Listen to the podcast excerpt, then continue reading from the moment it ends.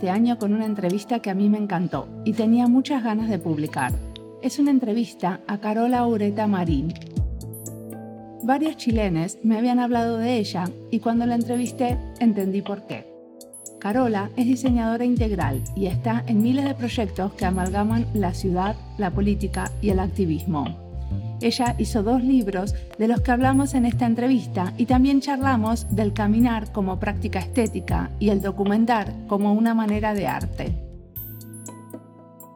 Mi nombre es Mariana Salgado, esto es Diseño y Diáspora.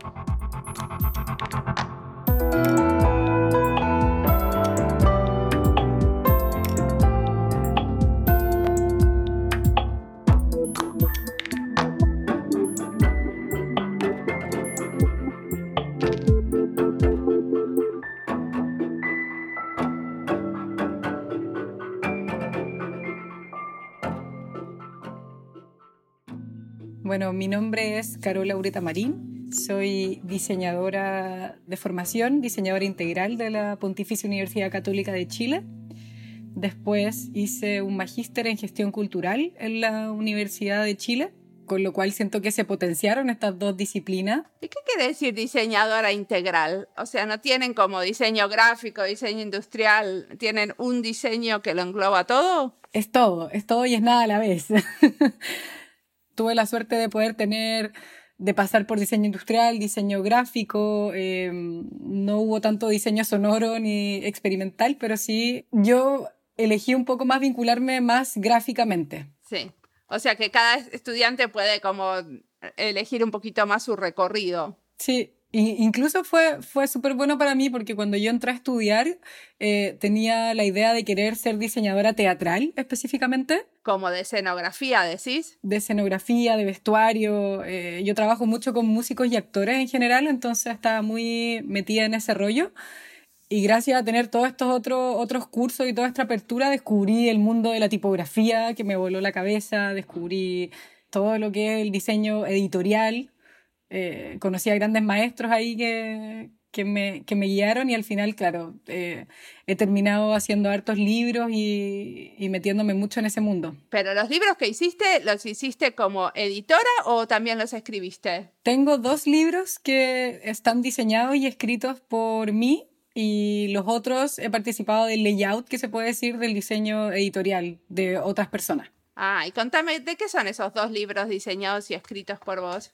El primero es una investigación que se llama Luis Fernando Rojas, obra gráfica, y es una investigación que hice al salir de mi, de mi carrera, de hecho, eh, para titularme, de uno de los primeros ilustradores de Chile, que era completamente desconocido en ese momento. Bueno, todavía yo creo que es bastante desconocido, pero Em, fue el primero que empezó con toda la, la, marca comercial en Chile, el primero, fue básicamente el cronista visual de todo entre el siglo XIX y el siglo XX. Ok, ¿y el segundo? Y el segundo, bueno, este fue el 2015, eh, lo publicamos con LOM Ediciones. Y el, el, segundo es, más, es mucho más contemporáneo, eh, de hecho salió el año pasado, a finales del año pasado, eso es el 2020 se llama La ciudad como texto y es un libro autogestionado. Es la materialización del proyecto de la ciudad como texto, que es esta plataforma web. Eh, lo pueden revisar en www.laciudadcomotexto.cl. Es un recorrido por la Alameda, que fue la calle principal de las manifestaciones durante el estallido social en Chile y es el registro de 2.4 kilómetros de todo el muro, de todos los muros, de todos los rayados, de todos los mensajes y básicamente usamos, uso esta, esta idea de que la ciudad, al final, las murallas y el concreto son las páginas de este libro ciudadano que se escribe día a día. Ok, y este libro, contame un poco del proyecto en sí, de la ciudad como texto. ¿Cómo surge?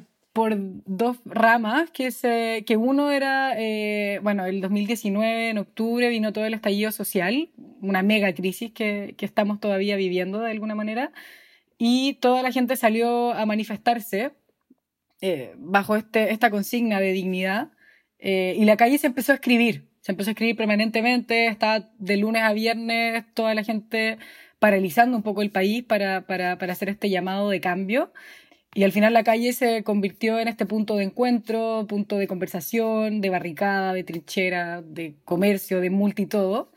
Y a la vez con toda la represión que estaba en ese momento. Entonces, eh, una de las preguntas que me, que me, empezaron a surgir a mí mirando cómo se estaba escribiendo y cómo se estaba pintando este, estos muros, tenía muchas ganas de poder como leer lo que la gente estaba escribiendo y porque estaba todo el mundo, porque la represión venía cada, cada tanto, era, era, era, imposible tener esta mirada, además de toda la gente que estaba en la calle. Entonces, una necesidad era cómo registro esto para poder tener el tiempo de mirarlo y de, y de revisar estos mensajes. Y lo otro que sí lo potenció y que me llevó a hacer este, este proyecto fue la amenaza de blanqueamiento y de censura a estos mensajes por parte del gobierno a, no sé, a tres semanas del de, estallido social. Y claro, este registro se hizo casi cuatro días antes de que pintaran y blanquearan todo. Ok, ¿y quién lo hizo? Lo hice yo con el primer colaborador del proyecto, eh, que es el fotógrafo Daniel Corbillón. En ese momento no, no sabía mucho en lo, que, en lo que se iba a convertir este proyecto, sino que llamé al Dani y le dije, Dani, necesito que me ayudes. Eh, no sé lo que se va a materializar esto, pero sí necesitamos hacer un registro de esto antes de que, de que lo borren.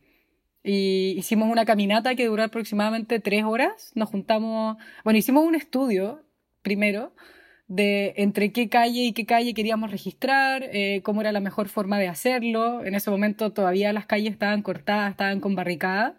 Entonces, la única forma de poder registrar esto era a través de la misma experiencia del caminar y no con estas máquinas de Google Earth que van grabando todo, que hubiese sido mucho más fácil, sino que eh, nos juntamos un sábado en la mañana, que era el día donde menos personas había en la calle, porque el viernes era el día de la manifestación grande. Entonces el sábado en la madrugada era muy poco probable que hubiese muchas personas. Hicimos casi tres horas de caminata sacando foto a foto. Entonces el proyecto son... Sacamos ese día casi 200 fotos caminando por el bandejón central. El Dani fue como un trípode humano, diríamos, de este, este registro. Eh, y después yo estuve trabajando casi tres meses haciendo el montaje fotográfico porque imprimí las fotos y, y al final este registro, que son 2.4 kilómetros, desde casi la plaza, plaza Dignidad, que es el punto central, hasta la Casa de Gobierno, que es el Palacio de la Moneda. Y son 136 fotografías continuas que construyen y reconstruyen esta, esta calle. Y después, aparte de eso, hicieron un análisis del texto y de las pintadas que había. Bueno, el proyecto fue respondiendo a la contingencia, porque inicialmente la idea era poder hacer una exposición quizás en la misma calle, de reimprimir la calle y posicionarla en este lugar que habían blanqueado. Pero bueno, vino el COVID, entonces estábamos todos en cuarentena y con la imposibilidad de justamente estar en las calles. Eh, entonces este registro se alojó en una plataforma web. Entonces, en vez de hacer este, este registro físico, se tradujo en esta plataforma web eh, que pueden visitar. Eh, con lo cual también amplió porque los chilenos que no estaban en Chile en ese momento o incluso en Santiago pudieron participar y sentirse parte de este lugar que estaba siendo habitado permanentemente. ¿De qué manera podían ser parte? Esta idea experiencial de hacer una caminata virtual fue muy sanadora para muchas personas que no estuvieron en Chile y que querían estar en esas calles y que querían poder ver lo que estaba ocurriendo, no solo por la cantidad de videos y registros que permanentemente están surgiendo en las redes sociales, sino que justamente esta mirada panorámica casi limpia de una calle en donde, o sea, limpia sin, sin persona, eh, como para poder ver las esquinas que la gente reconoce, esa, esa idea de cómo sentir de alguna manera que estaban ahí. Y más que hacer un análisis, como al final era, era darle el micrófono al, a la ciudadanía, que era la que, la que se está expresando a través de estos mensajes, el texto está escrito en la calle, ese es como el texto principal. Lo que yo hice sí fue hacer una invitación a 36 personas de distintas disciplinas eh, y de distintas edades también eh, a escribir una nota al pie de este gran texto ciudadano. Entonces, el único requisito era que el texto no podía superar las 100 palabras Y ahí, en la medida que se navega en esta y que se hace esta caminata virtual, hay, hay unos asteriscos como unas señaléticas donde uno puede cliquear y se despliegan estas notas que básicamente expanden y profundizan algún mensaje, algún rayado, algo que, que, que está escrito en la calle. Como de alguna manera es como un venta comentario a lo que se comenta en las paredes. Claro, y justamente usando este, este título de nota al pie, porque ya el texto general es el texto que está escrito en la calle y estos son simplemente como comentarios quizá más académicos, algunos más eh, emocionales, como tienen, tienen distintos, bueno, son, son muy variados y también eso fue súper interesante para mí cuando, cuando invité a estas 36 personas las distintas formas de cómo me mandaron el texto. Habían diseñadores que incluso sus textos están diseñados. Eh, tienen, tienen, tienen alguna forma, eh, otros que escriben simplemente desde, la, desde el corazón y desde lo que, lo que estaban sintiendo. Hay otros textos más académicos, principalmente de algunos sociólogos o antropólogos, pero sí. Y ahí también hiciste una invitación en estos 36 a gente de la diáspora, o sea, gente que, chilena que no estaba en el país en ese momento. Eh, no, en esta primera convocatoria de 36, bueno, el hecho de que sean 36 también responde a que el registro está hecho el día 36 del estallido. Entonces, creo que son, son personas que estaban en ese momento en Chile. Perfecto. ¿Y qué repercusión tuvo el libro? ¿Lo editaron y qué pasó? Más que el libro, yo creo que el, lo que sí tuvo mucha resonancia fue la plataforma web tuvo un alcance que no, nunca, nunca imaginé. Este proyecto es autogestionado, auto todo, entonces fue súper lindo ver también que partí yo con esta inquietud personal, eh, de ahí sumé al fotógrafo y de ahí fui invitando a distintas personas que también quisieron todas colaborar, eh, sin alguna retribución económica ni nada. Y al, ahora te podría contar que somos casi 60 personas que han participado cada una aportando desde lo que puede. Se expandió de alguna manera increíble porque, claro, me llegaron mucho, muchos mails de gente que está en el extranjero, eh, invitaciones a exponer el proyecto en distintas eh, universidades, en distintos congresos. Eh, fue increíble cómo esta multiplicidad de mensajes y esta multiplicidad de, de todo lo que está como escrito en la calle responde a muchos muchos contextos. Entonces, no solo desde la gráfica, sino que desde el derecho, sino que desde los historiadores, desde la sociología, eh, se puede hablar del proyecto. Bueno, nombraste el eh, derecho y yo entiendo que a vos especialmente te interesa esto de el trabajo en la intersección del derecho y el diseño. ¿Me contás un poco sobre eso? Sí, me gusta mucho el, el rol comunicativo del diseño y en ese sentido, eh, esta idea de ser un traductor de información, de ser un decodificador de información, eh, es algo que vengo trabajando, diría yo, desde el 2016, a, a, raíz de una experiencia personal que tuve. Tuve que empezar a vincularme con, con un lenguaje técnico de derecho y pese a haber estudiado y de tener una, un título profesional, estaba imposibilitada de entender lo que se me estaba tratando de comunicar. O sea, tuviste que hacer juicio o ir a un juicio o algo por el estilo y de golpe te enfrentaste a un montón de texto con un vocabulario legal que era muy difícil de, entender. Exacto, y me tocó también estar en, en, lugares donde estuve con gente que no tenía un título profesional, entonces si yo me sentía así de vulnerada y imposibilitada, si me ponía en los zapatos de estas otras personas que estaban al lado mío, era aún peor.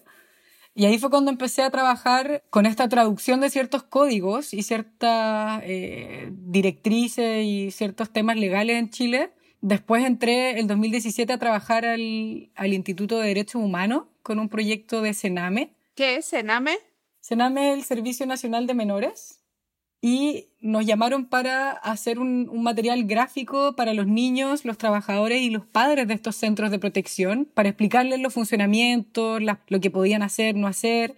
Y ahí me tocó como gestora cultural, no como diseñadora esta vez, sino como gestora cultural, eh, organizar al equipo. Entonces había eh, abogados, diseñadores, ilustradores, psicólogos, y un poco me sentí como una pieza de engranaje que lograba articular esta comunicación eh, entre, entre distintas disciplinas que tampoco se estaban entendiendo mucho. Entonces ahí fue cuando vi más in situ esta idea de ser un decodificador y un traductor ya no solo de los mensajes que queríamos comunicar, sino que dentro del mismo equipo de trabajo.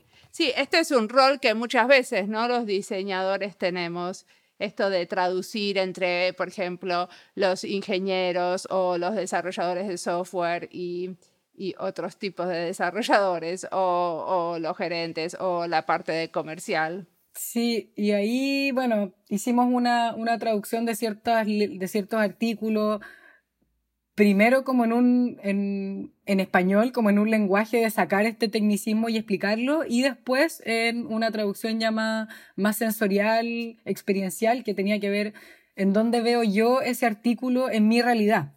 Porque una cosa es entender el artículo número X y otra cosa es cómo, cómo yo lo llevo a mi vida diaria, en dónde lo veo, cómo lo aplico. Y eh, ustedes tenían un ilustrador como parte del equipo, dijiste antes. Sí, trabajamos con Oye Macías, que es un ilustrador chileno, eh, bastante conocido, y fuimos graficando ciertos eventos que son básicamente los que ocurren cuando ingresa un, niño a un centro de protección hasta las posibles tres salidas que tiene. Ok. ¿Y cómo fue que, que aparece un proyecto donde deciden eh, tener un ilustrador y una diseñadora y, y todo este equipo? Porque mm, a mí me invitó la psicóloga a cargo del proyecto, básicamente, claro, como organizar el equipo y, hacer este rol un poco de gestión. Por eso yo tuve que empezar a estudiar y de hecho le pedí que me, que me hicieran una inducción previa a empezar, porque yo no tenía mucho conocimiento de, de, lo que pasaba en estos centros de protección ni nada. Eh, nunca había trabajado con derecho así tan profesionalmente. Son esas cosas mágicas que ocurren. Y después seguí un poco eh, trabajando con derecho justamente cuando fue todo el despertar social y ahí participé de algunos cabildos autoconvocados, eh, también trabajando con otros abogados intentando explicar el proceso constituyente, intentando explicar algunos también eh, artículos para proteger a los presos, etc. Pero ¿a quién le intentaban explicar? A la misma ciudadanía en estos cabildos autoconvocados, que eran eh, instancias donde personas se juntaban en el espacio público a educarnos, eh, básicamente, de muchas cosas que teníamos que empezar a entender para poder llegar a lo que estamos ahora, que es este cambio de constitución.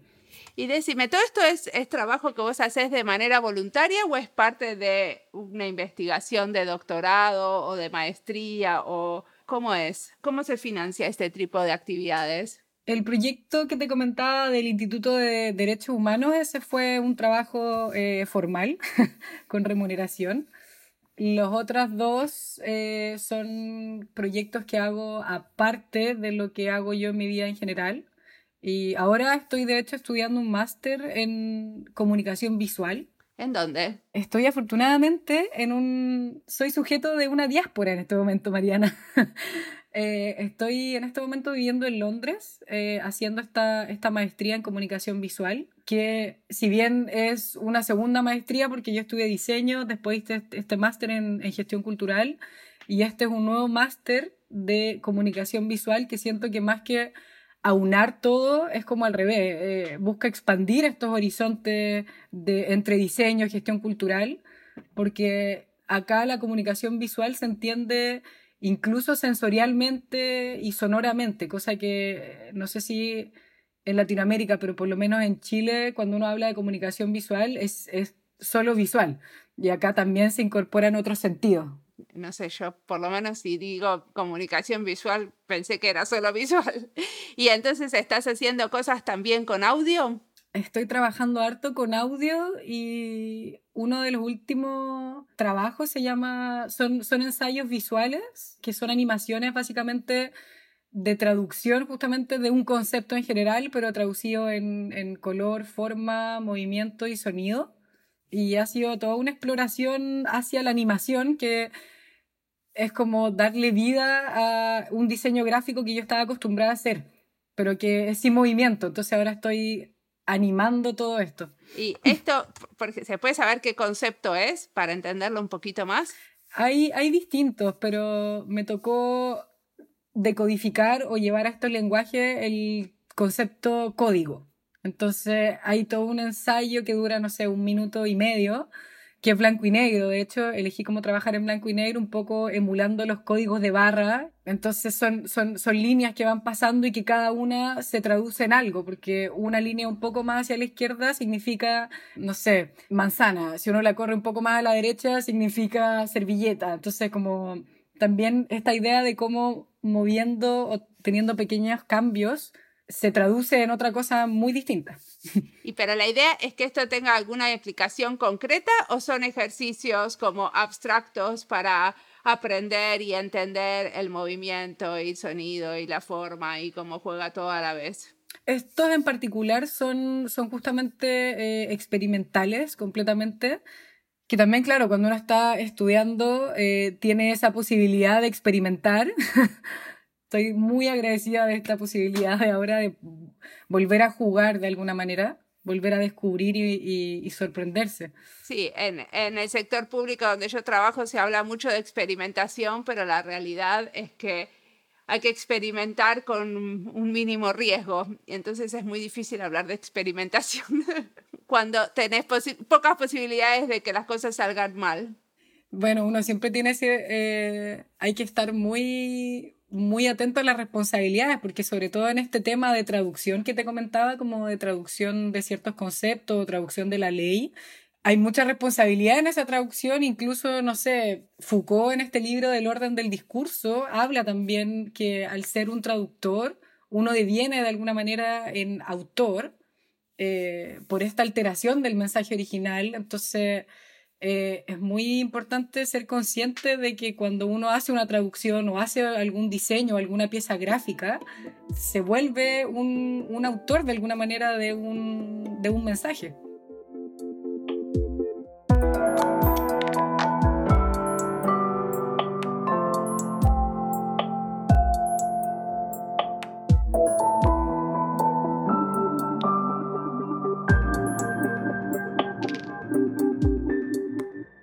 Entrevista es parte de las listas Chile y Diseño, Diseño y Activismo, Ciudad y Diseño, Diseño Gráfico.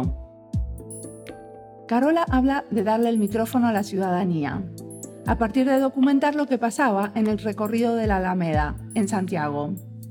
Lo escrito en la calle tiende a evaporarse y desaparecer. Hacerlo libro y que tome cuerpo es una manera de hacer perpetrar la experiencia. Así veo también esto que diseño y diáspora empiece a crear libros basados en la compilación de entrevistas. Ahora tenemos dos libros, Diseño y Salud y Diseño y Laboratorios de Innovación.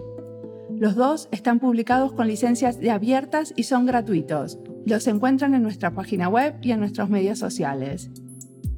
Compilar entrevistas en formato libro es justamente esto de darle cuerpo a algo tan volátil como entrevistas de un podcast pasar de lo intangible a lo tangible y a la vez proponer nuevas lecturas a un material que antes no estaba en diálogo. Las entrevistas no se publicaron como parte de una serie. Sí, las tenemos en la misma lista temática, pero hicimos una selección, una selección para dar una mirada panorámica y a la vez una síntesis de lo que pasó en un momento dado, en un área determinada. En el caso del libro de Diseño y Salud, son 25 entrevistas a trabajadores en diseño en el sector sanitario. En el caso de laboratorios de innovación, son 17 los entrevistados. Todos trabajando para el sector público pensando cómo podemos mejorar servicios y políticas públicas a partir de la contribución del diseño. Ahora sigamos escuchando a Carola.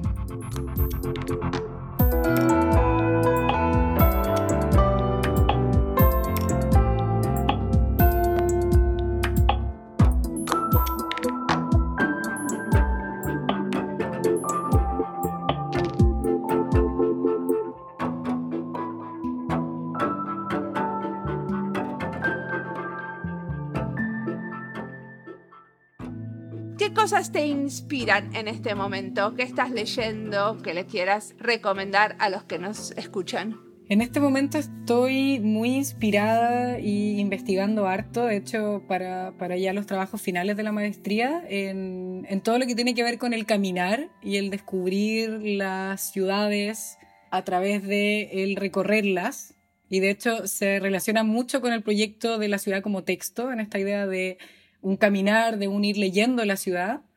Y ahí el libro de Francesco Careri, que se llama Walk Space, el caminar como una práctica estética, creo que es la traducción, se llama Walk Space, Walking as an Aesthetic Practice, que es como un poco mi libro de cabecera, por esta idea de el caminar como una experiencia y como una práctica que nos permite conocer, eh, y que es un poco lo que yo estoy experimentando acá, porque eh, también para mí ha sido el empezar a conocer una ciudad a partir de justamente esto de recorrerla y de empezar a configurarla en mi mente por el tomar una micro, un bus y, ok, entonces como que voy como incorporando y creando un mapa mental en la misma práctica. Eso ha sido súper interesante. En la misma línea hay un libro que se llama Ways of Walking, Ethnography and Practice on Food de Tim Ingold, que también ya, pero es como mucho más analítico. Incluso ahora, el próximo año, que ahora parte en septiembre acá, eh, estoy participando dentro de una asociación de caminantes que se llama The Walkative Society. Voy a ser parte de la, de la presidencia de ahí. es una forma de conocer, de experimentar y de, y de trazar un mapa. Por eso también estoy, estoy estudiando harto a Tim Ingold por esta idea de las líneas y de los trayectos y de los movimientos, pero sí, es, es muy, muy interesante sentirse como sujeto mismo de esto que estoy estudiando ahora, que es lo que... Como es un poco de autoetnografía. Justamente. Perfecto. Eh, y decime una cosa, ¿qué te imaginas haciendo en el futuro o qué tenés ganas que pase? Me gustaría que el futuro me sorprendiera, que me, que me asombrara, que de alguna manera no inunde el presente para dejarme justamente vivir este presente. Creo que es súper importante eso y que se relaciona un poco con mis proyectos en general, que son muy experienciales y que tiene que ver con lo que yo estoy haciendo y de alguna manera yo, yo vivo mis proyectos, como soy parte de ellos. Entonces también está con esta, esta relación con el presente, con el estar ahí. Y no lo digo físicamente, sino que tan emocionalmente, bueno, algunos también físicamente, sobre todo en este de la, de la ciudad como texto, otros proyectos con, con actores y músicos donde estoy participando activamente eh, de las performances o, o puestas en escena. ¿Qué estás haciendo con los actores y los músicos? Siempre he estado trabajando con ellos, eh, como te comentaba al principio, en esta idea de, de, ser diseñadora teatral y de generar esta experiencia visual que puede ser escenografía o vestuario, pero también siempre estuve interesada con como siento que cuando uno hace o participa en un concierto o incluso cuando uno diseña un libro, es toda una experiencia, es un viaje que uno eh, diseña desde cómo uno llega a, entrar a un concierto, como, no sé, cuando habían tickets, cómo te cortaban el ticket, qué es lo que uno, hasta la salida. Eh, y eso también es parte de un diseño de experiencia. Ya no solo el diseño de un afiche o, o de la carátula de un disco, sino que es toda la atmósfera eh, que le crea esta narrativa o este, este sentido a la, a la propuesta de la banda o de actores. Pero vos estás trabajando con los músicos y los actores en ayudarlos a armar la experiencia entera desde que la gente se sienta a mirarlos o están haciendo otro tipo de experimentos. No, sí, también es, es como un poco de coach también, como de alguna manera he estado con varias bandas eh, conceptualizando qué, qué es lo que quieren eh, decir, cómo se quieren presentar para poder hacer el diseño de una carátula. Por ejemplo, tengo, tengo hartas conversaciones así donde son, son largas reuniones con ciertas preguntas que van un poco traduciendo lo que eh, las bandas quieren decir para yo como diseñadora poder presentarles una pieza gráfica o presentarles un concepto. Eh, y ahí viene todo tan, tan, este rollo de la comunicación también, como cómo nos entendemos y qué es lo que quieren decir. Está bien, hasta ahí es como el trabajo que hace una diseñadora gráfica cuando está haciendo la carátula del disco o del libro que van a, van a publicar. Pero vos hablas también de la experiencia cuando están en escena. Sí, porque también, bueno, en Latinoamérica en general uno es bastante circo pobre ciertas cosas, sobre todo como cuando uno trabaja en proyectos culturales. Entonces, acá creo que, no sé, en Reino Unido cada persona tiene muy claro eh, que él es iluminador, que él participa de otras cosas, pero en Chile, por lo menos, eh, ya no solo es el diseño de la carátula, sino que también es como la iluminación y también ha estado pasando las diapositivas en como que un poco eh, uno es parte del proceso entero y si hay que hacer que el proyecto funcione, uno va a terminar incluso eh, haciendo las luces de la obra porque no pudo llegar. Pero eso también tiene sus ventajas, ¿no? Porque de alguna manera el mensaje es más coherente cuando terminas haciendo las luces aparte de la carátula, porque entendés a la banda de haber pasado el proceso de haber diseñado la carátula con ellos, por ejemplo. Totalmente, y ahí tiene también esta, esta idea de el estar presente y de, eh, claro, como vivir los proyectos o verse vinculada con, como profundamente con, con, con los proyectos que estoy haciendo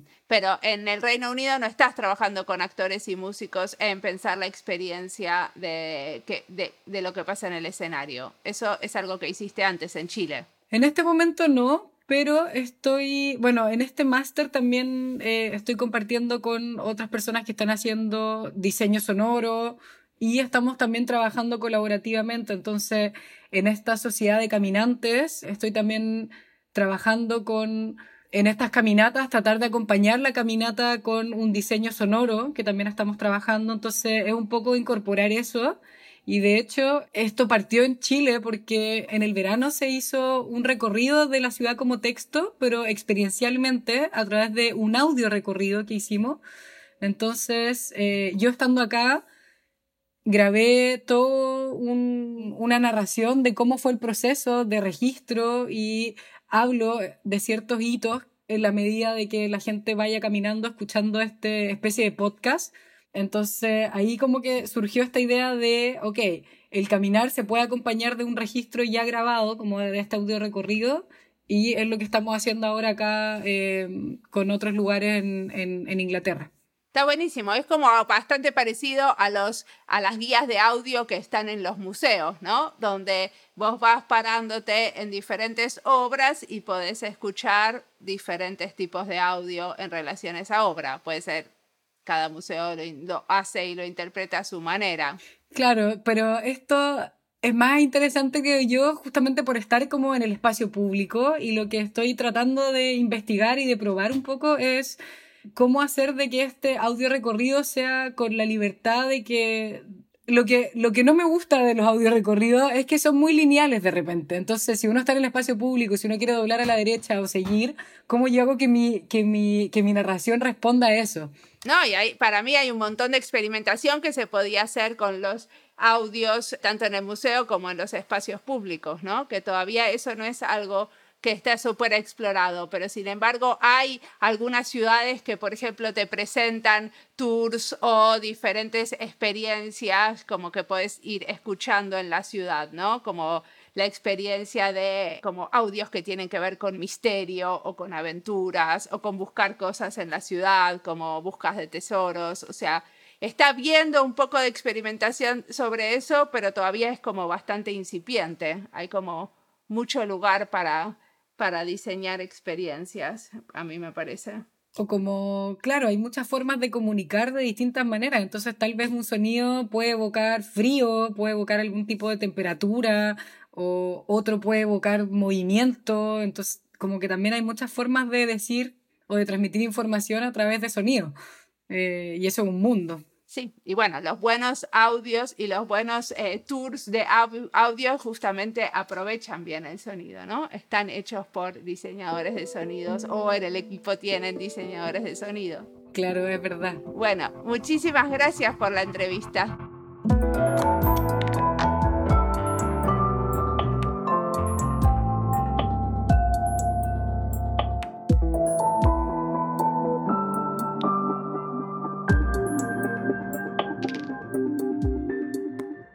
Carola habla de caminar como una práctica estética. Caminar tiene un ritmo, diferente a andar en bici o en otros medios, y eso hace que podamos prestar más atención a lo que pasa alrededor. y hay un caminar sola y un caminar con otros.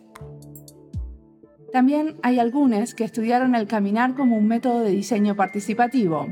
A mí me gustó mucho el artículo Design with the Feet, Walking Methods and Participatory Design. En castellano, diseño con los pies, el método de caminar y el diseño participativo.